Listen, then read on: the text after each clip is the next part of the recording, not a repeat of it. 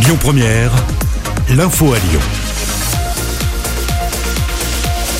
Lyon d'abord le football avec une mauvaise soirée pour l'OL hier soir au Groupama Stadium. Les Lyonnais se sont lourdement inclinés contre le PSG. Le score 4 à 2 en clôture de la 30e journée de Ligue 1.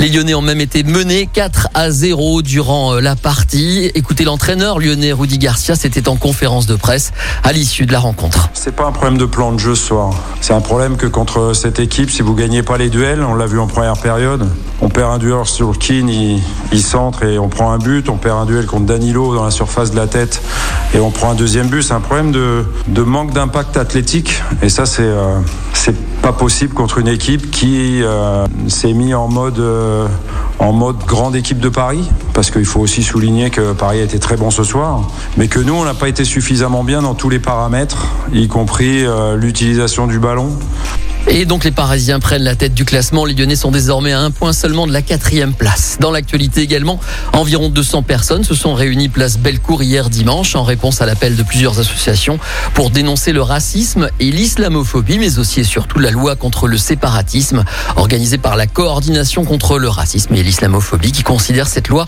comme, je cite, une atteinte à la laïcité, aux libertés d'expression, de culte et d'association. Une fête interdite, stoppée par les forces de l'ordre. Les gendarmes ont mis fin à une fête prévue pour durer deux jours ce week-end à Saint-Cyr au Mont-d'Or. 120 personnes étaient attendues pour cet événement. Des messages avaient même été diffusés par des flyers et par l'intermédiaire de WhatsApp. Les trois organisateurs ont été interpellés et placés en garde à vue. Autre intervention du même genre à Saint-Just-Saint-Rambert. Une cinquantaine de jeunes ont été surpris par les gendarmes alors qu'ils s'apprêtaient à participer au tournage d'un clip de rap. Le groupe s'était donné rendez-vous au centre-ville alors que les rassemblements sont interdits. On le sait en période sanitaire. Une trentaine de PV à 135 euros ont donc été infligés à cette occasion. Un métier en crise, les guides conférenciers qui jouent un rôle de premier plan dans la présentation et la mise en valeur du patrimoine traversent douloureusement la crise sanitaire, on le sait. Ces médiateurs culturels sont durement touchés par la crise et ils font face à des annulations quasi systématiques de visiteurs. Alors, quelle solution pour eux? Réponse de Fiona Balsaen, présidente adjointe de l'association Grenat, qui fédère les guides conférenciers en Auvergne-Rhône-Alpes, interrogée par Enzo Martinet. Alors on sait qu'on a quand même de la, chance en France hein, d'avoir été euh, aidés, mais certains guides ils ne sont pas auto-entrepreneurs, qui sont salariés avec des petits contrats et eux n'ont soit pas le droit aux allocations chômage, donc on demande à ce que ces guides soient aidés et surtout ce qu'on voudrait c'est que euh, y ait une jauge pour les visites guidées en extérieur qui soit plus élevée. Cinq personnes pour nous c'est pas du tout rentable. Un auto-entrepreneur qui vend une visite guidée à cinq euh, personnes, c'est presque faire du bénévolat. Donc on demande à ce que ces jauges elles soient euh, peut-être à 15, 20 personnes.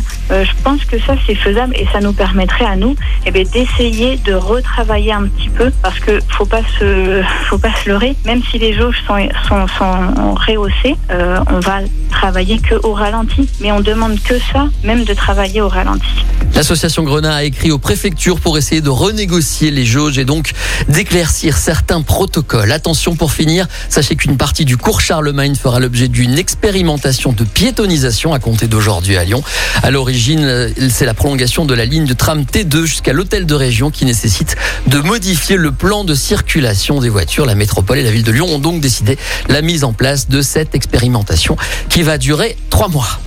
L'info du jour qui fait du bien. Et on va vous parler de cette start-up Lanzatech qui a découvert une bactérie présente dans l'intestin des lapins qui peut être utilisée pour transformer les gaz à effet de serre en éthanol. Ce dernier va pouvoir être utilisé à son tour comme carburant pour propulser des moteurs de manière plus écologique. Bonne pioche, car ce procédé développé par cette start-up permet en effet de produire un éthanol sans devoir dédier des espaces à cette exploitation et tout en s'attaquant donc à la pollution. En effet, cet éthanol peut actuellement être mélangé avec de l'essence pour propulser des voitures et même des avions. C'est dingue ce qu'on peut faire juste avec un petit lapin.